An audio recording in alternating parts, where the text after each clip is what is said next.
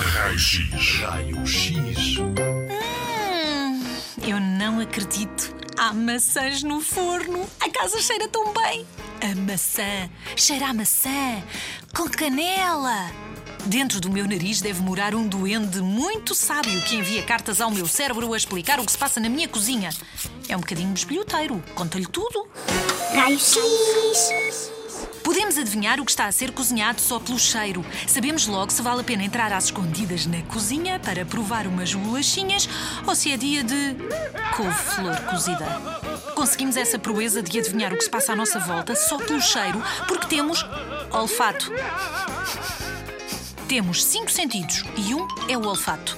Minúsculas partículas saem dos alimentos, ou saem da terra, ou dos animais, ou das flores, das pessoas e viajam pelo ar até ao nosso nariz. Misturam-se na mucosa que está dentro das nossas narinas. E nesse momento, a informação é codificada como um código de computador e é enviada para o cérebro. E o cérebro é espetacular. Sabe distinguir milhares e milhares e milhares de odores diferentes. Sabes que há pessoas cuja profissão é distinguir aromas e, através dos aromas, reunir os odores mais agradáveis para o fabrico de um perfume? Há narizes mesmo fantásticos. Mas atenção, o ser humano não é o melhor cheirador do mundo. Não é o animal com o melhor olfato. Os cães, por exemplo, são admiráveis. Conseguem seguir o rastro de um odor ao longo de muitos quilómetros.